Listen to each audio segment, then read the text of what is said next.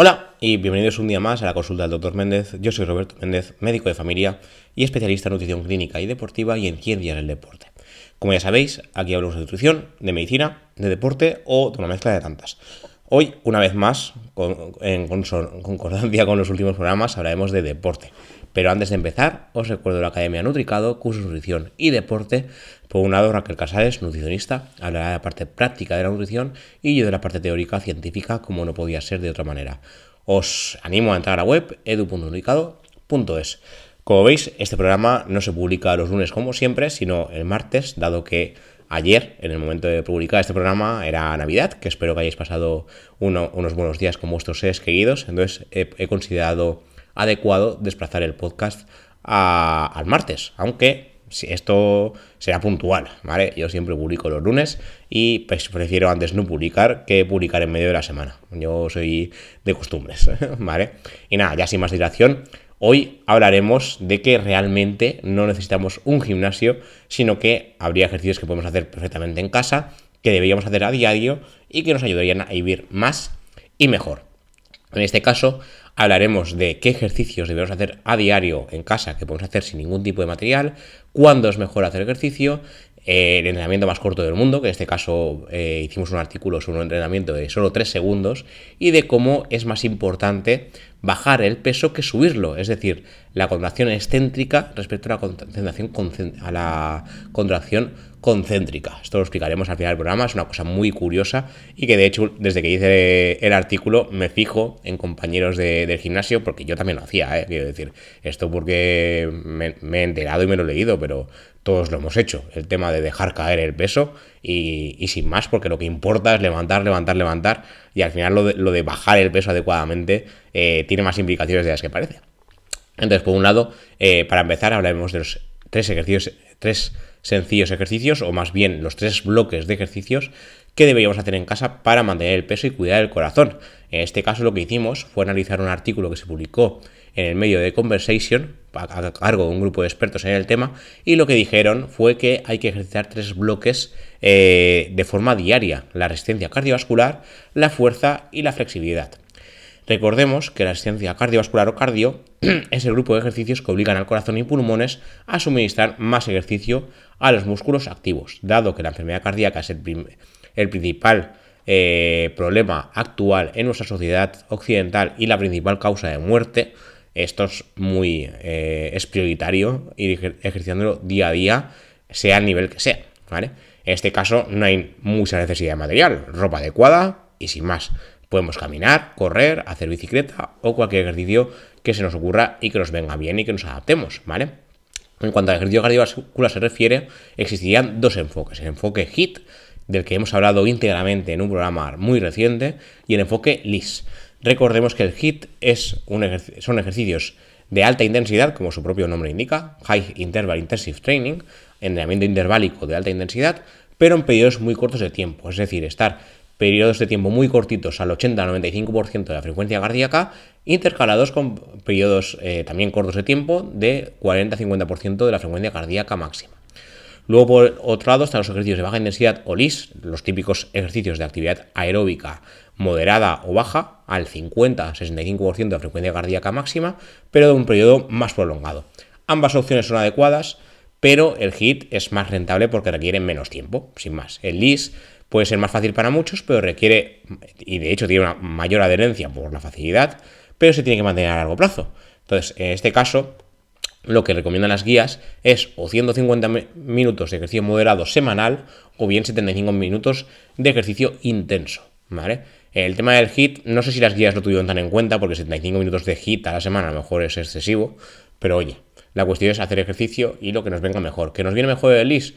Pues para adelante. Lo que tenemos que saber es que tenemos que estar por lo menos 45 hasta 75 minutos por sesión de ejercicio. Por ejemplo, el senderismo eh, entraría dentro de la calidad de LIS porque es caminar, pero a una intensidad ya tirando a moderada, incluso alta, en determinados puntos. El HIT con 15 minutos ya, han visto, ya se han visto evidencia de que mejora la salud cardiovascular. Luego, por otro lado, están los ejercicios de fuerza o ejercicio anaeróbico y su importancia radica en mejoras de salud cardiovascular y salud ósea, como ya dijimos en un programa reciente. A partir de los 60 años se pierde un 3% de masa muscular de forma eh, bueno, cada 10 años. Yo, en, el, artículo lo puse mal porque puse de forma anual, pero realmente es cada 10 años. Un 3% de masa muscular cada 10 años puede parecer poco, pero es mucho, porque si llegamos a los 60 sin haber hecho nada de ejercicio desde los 30, hemos perdido casi un 10% de masa muscular y si ya partimos un porcentaje bajo, estamos fastidiados, ¿vale? Entonces a partir de los 30 es más importante, si cabe, entrenar la, la resistencia muscular, en este caso la fuerza, al menos dos veces por semana según las nuevas guías. Ejercicios que podemos hacer en casa sin peso, sentadillas, peso muerto, flexiones, lo que se nos ocurra que de hecho ya os digo como, experiencia propia que yo he hecho esto sin peso algunas veces que he estado de viaje fuera y no tenía tiempo de ir a ningún gimnasio ni nada y si se hacen 2, 3, 4 series de 8 o 12 repeticiones como aconsejan esto, este grupo de expertos se nota, te cansas, ¿eh? no es igual que ponerle peso o demás pero se nota el ejercicio y ya para finalizar tenemos los ejercicios de flexibilidad que en este caso es la gran olvidada, ¿vale? No existen ejercicios perfectos para aumentar flexibilidad, pero algunos básicos y conocidos implican el estiramiento estático. Por ejemplo, el estiramiento de los músculos isquiotibiales, lo típico de piernas rectas, flexionar el tronco, intentar tocar con la, con la mano el suelo, ya sea con los dedos o con la palma. Esto es muy común, hay que hacerlo con cuidado y sin forzar la postura. Si llegamos, que nos quedamos a dos dedos? Pues a dos dedos. La posición debería aguantarse entre, entre 15 y 30 segundos e ir repitiendo. Hoy en día la intensidad respecto a, la flexibilidad sigue siendo un motivo de estudio, pero se recomienda alrededor de 5 o 10 minutos semanales por grupo muscular, divididos en los 5 días de la semana. No hace falta que el mismo día estiremos todos los músculos, ¿vale? Simplemente ir dividiéndolo durante la semana. Luego, por otro lado, ¿cuándo es mejor hacer ejercicio? Pues había estudios que decían que mejor por la mañana, había estudios que decían mejor por la tarde, de hecho, los últimos que recuerdo decían que mejor por la mañana para mejorar salud cardiovascular y riesgo de cáncer, pero sí que es verdad que este, este estudio que se publicó en 2019 a cargo de la Facultad de Medicina Brown Alpert de Estados Unidos, lo que dijo es que lo importante no es el momento, sino la constancia. Lo importante es mantener un horario fijo continuado. Yo, por ejemplo, por la mañana no suelo tener tiempo porque estoy trabajando y suelo ir por la tarde al gimnasio, pero siempre voy a las mismas horas. E, eso es lo importante al menos según este estudio. En este caso, os recuerdo que las nuevas guías de ejercicio físico recomendaban un mínimo de dos horas y media de actividad moderada a la semana para mantenerse saludable, abogando por realizar al menos 10 minutos de ejercicio en cada sesión y serían acumulables durante el día. También hay que decir que también recomendaban dos eh, sesiones de fuerza semanales que habría que hacer de la manera que queramos, con o sin material. Calistenia no hace falta material y al gimnasio, pues evidentemente sí. Eh, de hecho, mantener o bajar el peso corporal suele ser el obstáculo más importante a la hora de hacer ejercicio. Lo que hicieron los investigadores fue eh, una encuesta sobre actividad física a 375 personas que realizaban ejercicio con el objetivo de perder peso. En este caso, se identificó una significativa relación entre un nivel de ejercicio moderado o intenso, siempre realizado a la misma hora, y la cantidad de tiempo que se dedicaba al ejercicio la mitad de los encuestados, de los encuestados perdón, realizaba ejercicio por la mañana, lo cual podría indicar que la actividad física debía realizarse preferiblemente durante este horario, según habría sugerido otro estudio. Sin embargo, en este estudio lo que se vio es que lo más importante no es la mañana o la tarde, sino que se realice siempre la misma hora, que se realice de forma automática siempre lo mismo. Esto eh, sería mejor, de hecho, porque así encajaría en los eventos programados de cada persona. Todos no tenemos el mismo tiempo, no todos tenemos disponibilidad por la mañana o disponibilidad por la tarde, pero si tenemos la misma disponibilidad más o menos, eh, lo adecuado sería seguir ese programa. O sea, si, si, siempre trabajamos por la mañana y tenemos tiempo libre por la tarde, pues siempre por la tarde, más o menos a las mismas horas, hacer ejercicio. Si, por ejemplo, hacemos, yo por ejemplo suelo ir entre las 3, a las 4, hay gente que suele ir a las 5 o las 6, pues si, si nuestra disponibilidad es esa, ir siempre la misma. No hace falta que nos hagamos trampas al solitario de como tal estudio ha dicho que es mejor por la mañana, pues voy a forzarme a ir por la mañana, la típica moda que hay ahora de a las 5 y media, 6 a ir al gimnasio. Oye, si te viene bien, para adelante. Quiero decir, al final es, es, tener un sistema y cada uno tiene el suyo. Pero si no te viene bien y te estás obligando y vas medio muerto, medio, medio muerto, medio dormido al gimnasio, a lo mejor no tiene sentido. Que luego te acostumbras y bien, oye, pues perfecto. Pero si lo haces aposta porque el influencer de turno se levanta a las 5 y media y tú tienes que hacer lo mismo, pues no, porque todos no tenemos la misma eh, calidad a esas horas. yo, si voy a las 6 de mañana al gimnasio, no tiene sentido. Es que no, no voy a hacer nada. Voy a intentar despertarme. Perdón. Entonces, ahí, según lo que nos venga bien a cada uno dentro de, nuestro estilo de vida, ¿de acuerdo? Luego, por otro lado, os quería hablar de, un, estudio que se publicó que es, muy curioso, de el menor tiempo posible y más efectivo para obtener beneficios del ejercicio. En este caso fueron 3 segundos de ejercicio para eh, provocar el aumento de la masa muscular. Esto fue, vamos, la, la hecatombe. Ahora lo comentaré. Es curioso, evidentemente, tiene su aquel, ¿vale? Pero eh, bueno, lo que, lo que, comentaba aquí es que hoy en día está de moda realizar ejercicios de musculación súper complejos, agarres imposibles, inestabilidad, ejercitando el máximo número de músculos a la vez. Y la realidad es que las cosas pueden ser mucho, muchísimo más fáciles. Tan solo 3 segundos, 3 veces a la semana. Esto es lo que dijo un estudio publicado en el European Journal of Applied Physiology.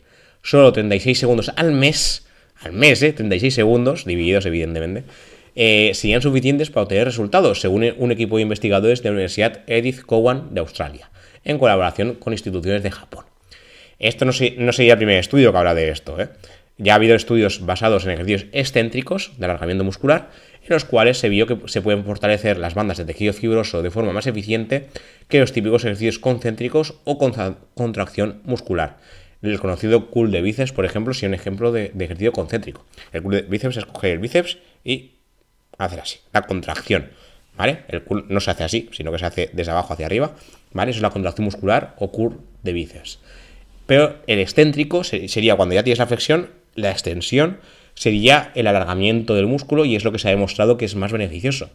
Ya en estudios previos, que hablaremos de uno de ellos ahora después, se había sugerido que una pequeña cantidad de entrenamiento de resistencia enfocado eh, en, la calidad excéntrica del ejercicio, el alargamiento muscular, sería una técnica más eficiente en menos tiempo.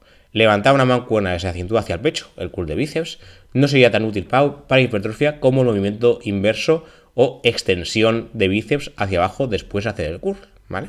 Si bien es cierto que los ejercicios concéntricos o de contracción muscular queman más calorías, la alternativa endurece más el músculo y provoca mayores cambios cerebrales asociados a la capacidad de, respuesta muscular. En el experimento, 26 voluntarios adultos jóvenes y sanos se dividieron en dos grupos. Un grupo realizó ejercicios de extensiones de bíceps de 3 segundos dos veces por semana, mientras que otro grupo realizó los mismos ejercicios tres veces por semana. Eh, tras cuatro semanas se comparaban las fuerzas ejercidas, ejercidas perdón, sobre los flexores del codo y el grosor del músculo braquial y el músculo bíceps.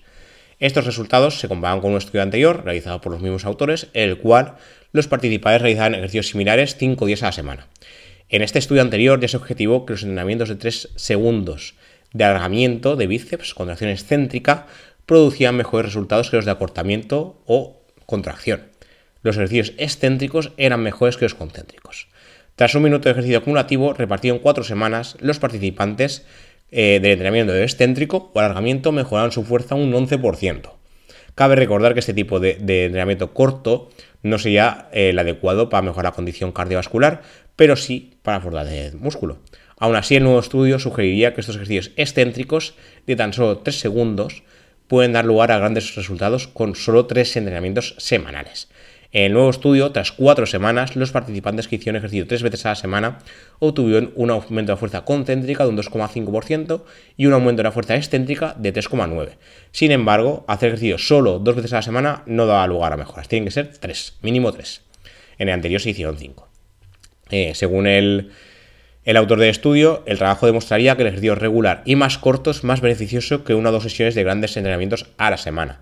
Y ahora hay una idea más clara donde eh, se ven beneficios significativos en ejercicios tan cortos, pero siempre que sean excéntricos. los investigadores sugieren que estos entrenamientos súper cortos son más efectivos que un gran entrenamiento porque permiten al músculo recuperarse más fácilmente. De hecho, el descanso entre ejercicios es cerca de 28.800 veces más que el tiempo real del ejercicio es un tiempo de inactividad que a su vez se relacionaría con un periodo de silencio en la corteza motora cerebral y dicho silencio se involucraría en el aumento de la fuerza muscular. La verdad es que es, curioso porque siempre tendemos a creer que es más, más, más, más y a lo mejor hacer menos es más efectivo. Luego, para terminar, eh, lo que os quería explicar es esta nueva técnica que también se publicó en el European Journal of Applied Physiology y lo que vio es que entrenamientos cortos, excéntricos, eh, serían más efectivos que los concéntricos. Lo que ya hemos explicado, este ejercicio, este estudio que explico ahora es anterior, ese que se hizo antes. Y lo que se vio es eso, que la fase excéntrica, la apuesta, ¿no? La, apuesta a la concéntrica típica sería mejor. Ya en estudios previos se vio que las concentraciones excéntricas pueden conducir a mayores eh, ganancias musculares y esos trabajos, tanto el anterior explicado como este, lo corroborarían. Y hay mejoras en la fuerza concéntrica y con la excéntrica. O sea, lo que se hizo en este estudio que os explico hoy es eh, tres grupos de voluntarios, 53 voluntarios divididos en tres, todos ellos realizaron el, típico curl de bíceps con mancuernas dos veces a la semana durante cinco semanas, junto a un cuarto grupo control. Uno de los grupos eh, lo que hizo fue contracciones, tanto concéntricas como excéntricas. El típico curl de bíceps de, levantar la pesa hacia arriba y, bajarla hacia abajo. El segundo grupo realizó solo contracciones concéntricas. En la excéntrica, o sea, contraían el bíceps y la excéntrica no lo hacían. Los investigadores escogían la pesa, ¿vale? Y en el tercer grupo solo realizaban concentraciones excéntricas. O sea, ya tenían flexionado el bíceps sin peso y lo que hacían era la fuerza de estiramiento con el peso, ¿vale? En todos los grupos hubo mejoras, sobre todo en la, fuerza concéntrica. Pero el grupo que solo realizó concentraciones excéntricas, solo de alargamiento del bíceps, fue el que más ganancias obtuvo. A pesar de que solo bajaron el peso, porque no lo subieron, y realizaron la mitad de repeticiones respecto al grupo excéntrico concéntrico, porque solo realizaron la extensión, las ganancias fueron similares. Además, este grupo, que solo hizo el ejercicio excéntrico, tuvo mayor grosor muscular, logrando un 7,2 en comparación al 5,4% del grupo concéntrico excéntrico. Esto es la hecatombe porque estamos haciendo el ejercicio al revés, no estamos haciendo contracción, sino solo extensión, y se vio más aumento de masa muscular. Entonces, eh, como dato, a ver, estos ejercicios, ojo, cuidado, cogedlos con pinzas porque se han hecho solo con curl de bíceps. Todos los estudios hasta el momento que yo conozca se han hecho solo con curl de bíceps. No sabemos si en todos los ejercicios sea igual. El mensaje es, porque evidentemente cuando vamos al gimnasio hay que hacer las dos contracciones, contracción concéntrica y excéntrica. El mensaje es que cuando hagamos la excéntrica, cuando bajemos el peso, cuidado porque hay que hacerla también como toca. No hay que dejar bajar el peso y para adelante, ¿vale? Hay que bajarlo poco a poco, con los segundos que toca, porque esa extensión, ese ejercicio excéntrico, también cuenta, y de hecho cuenta bastante más de lo que imaginábamos. Al menos en el bíceps parece que la, extensión eh, es más efectiva que la contracción. De hecho, si solo se realiza extensión, según este estudio, es mejor que hacer contracción y extensión. Puede que sea también por la, por la fatiga muscular, porque cuando hacemos contracción, quedamos más energía, entonces la extensión puede que la hagamos peor. Si solo hacemos extensión, pues tenemos menos fatiga acumulada. Pero de todas maneras, en la vida real, como tenemos que hacer las dos cosas, contracción y extensión, es eh, prioritario que la extensión hagamos como toca. Y nada, esto es todo lo que os quería contar por hoy. Gracias por, ver esto si lo veis en YouTube y gracias por escuchar si lo escucháis en alguna plataforma de podcast. Estamos en todas partes, Spotify, Amazon Podcast, Apple Podcast, iVoox, Google Podcast, Amazon Music, que ya, ya le he dicho, y Pocket Cast, de la que me consta que me escucháis muchos. Y nada, como siempre, nos vemos y nos escuchamos en siguientes episodios. Hasta la próxima.